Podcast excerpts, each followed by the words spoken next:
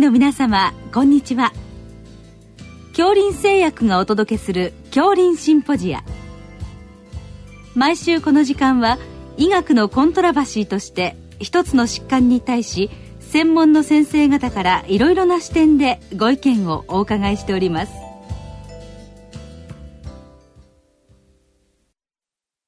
シリーズ脳卒中対策の最新情報の7回目。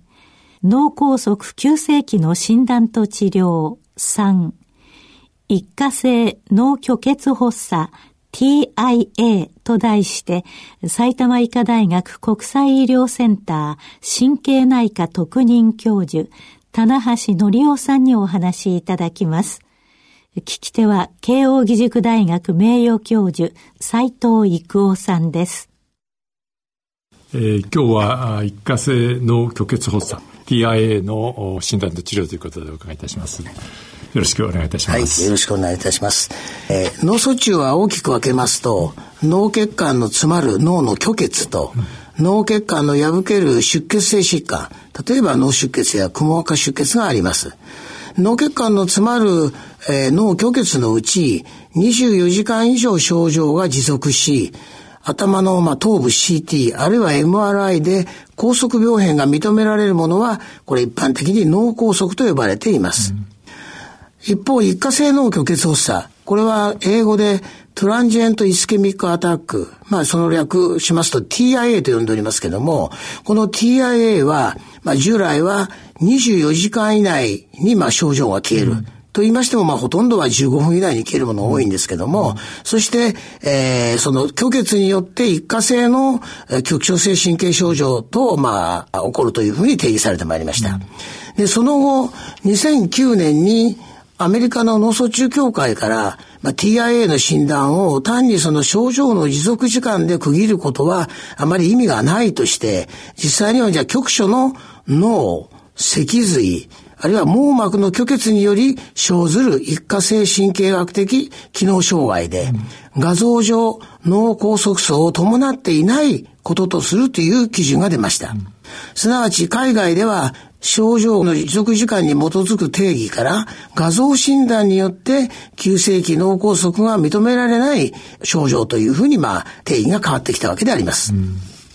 まあ、TIA は脳梗塞の前触れとして重要です。TIA 発症後90日以内にだいたい20%ぐらいの方が、えー、脳梗塞を発症するというふうに言われております。そして特にその発症は2日以内に多いという報告がございます。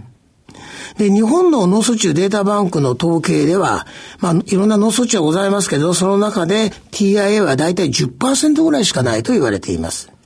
で、症状が短時間に、まあ、消えるため、えー、医師に相談するのが遅れるような傾向がありますし、医師の診察時には症状が見られないことが多いということになります。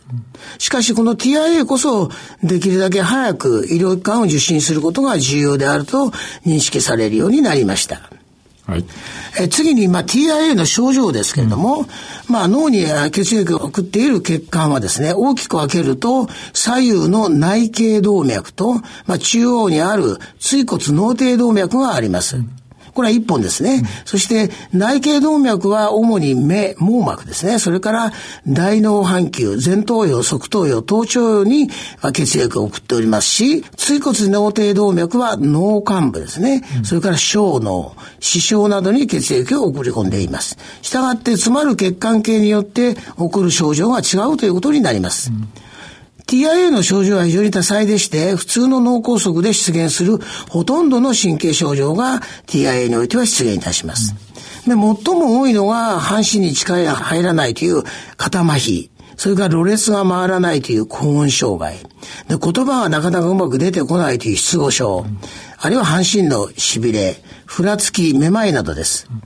これらの症状のうち、まあ、高音障害とその動脈性反応ですね。片側だけ、まあ、物が見にくくなるというようなものは、内頸動脈系の TIA でも、あるいは、椎骨脳動脈系の TIA でも生じますので、まあ、これのみによってどちらの系の TIA かはなかなか判定しにくいわけです。ただ、えー、確実にこの症状であれば、どの血管だっていう類推できるものもございます。例えば、片側の目だけが急に見えなくなってしまうと。これは我々は一過性国内症と言っておりますけれども、これは同じ側の内頸動脈系の症状というふうに言われております。あるいは、上司が不規則に震える。これ、まあ、リムシェイキング TIA と言っておりますけども、これも内頸動脈系の症状として知られております。まあ、この場合、まあ、転換発作と区別する必要があります。また、TIA の中には、単独にこの症状があっても、TIA とは言わないでおきましょうという症状も例えば、回転性のめまい。あるいはちょっと飲み込みが悪いとか、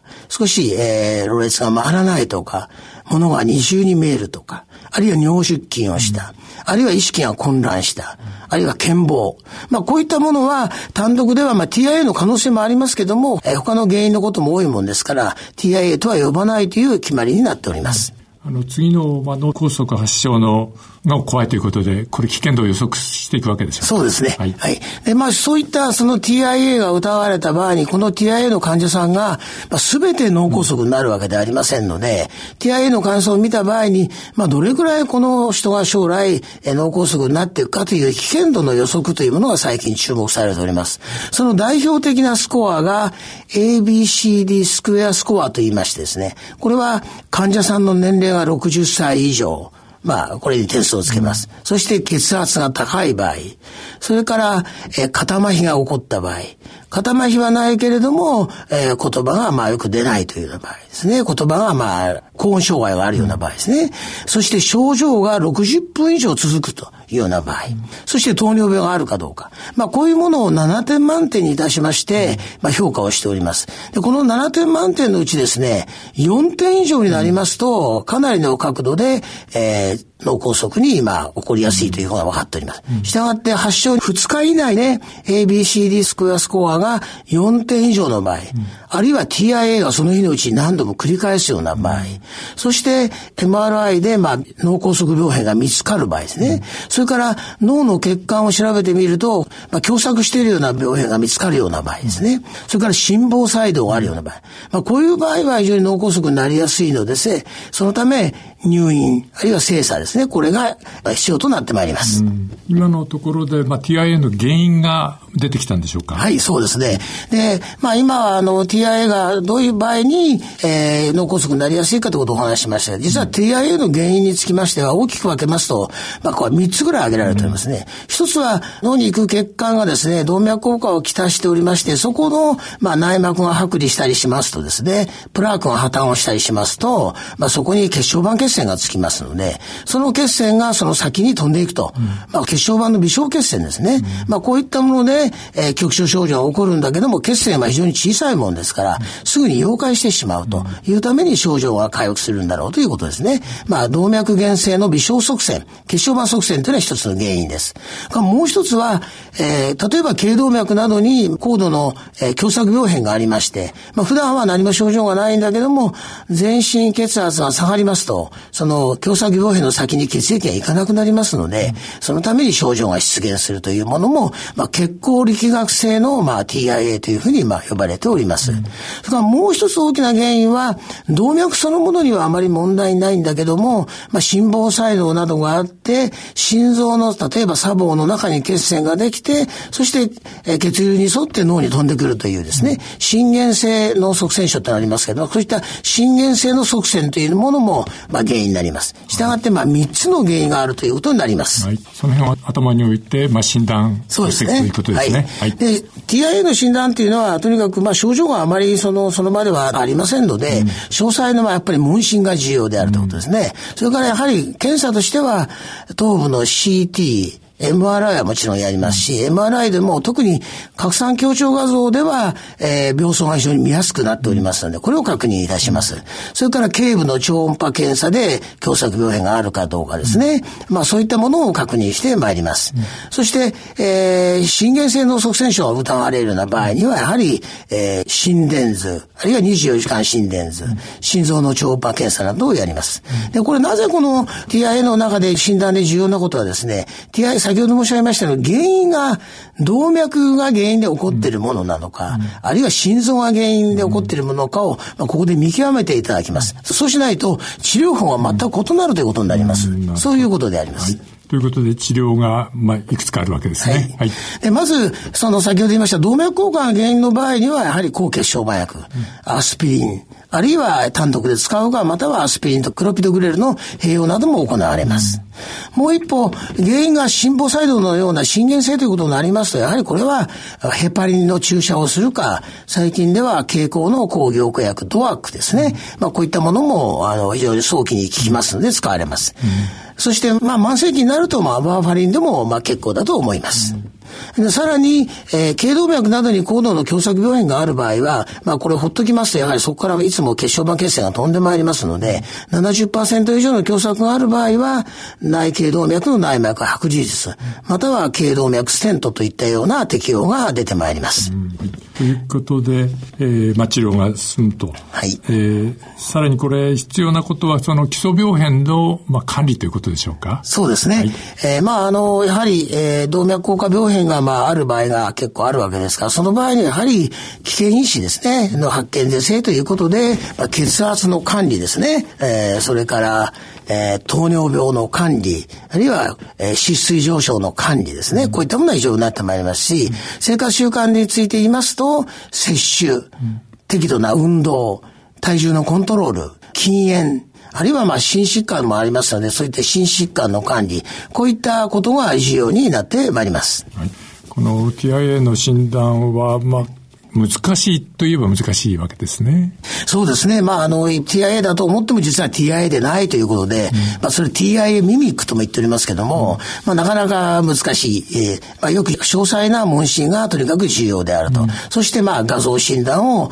えー、加えながら、しっかりと診断をしていくことが非常に重要になってくると思います。まあ、専門家に、まあ、いいタイミングで送るということですね。そうですね。TIA が疑われたら、ぜひ専門医の方にご紹介いただければと思います。はい。どうもありがとうございました。シリーズ脳卒中対策の最新情報の7回目。脳梗塞急性期の診断と治療3。一過性脳虚血発作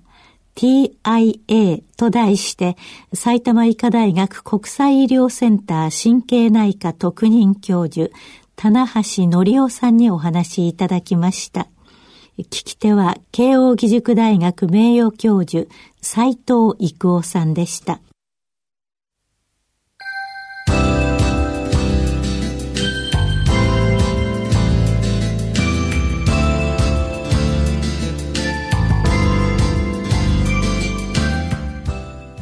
それでは恐林製薬がお送りしました恐林シンポジア来週をどうぞお楽しみに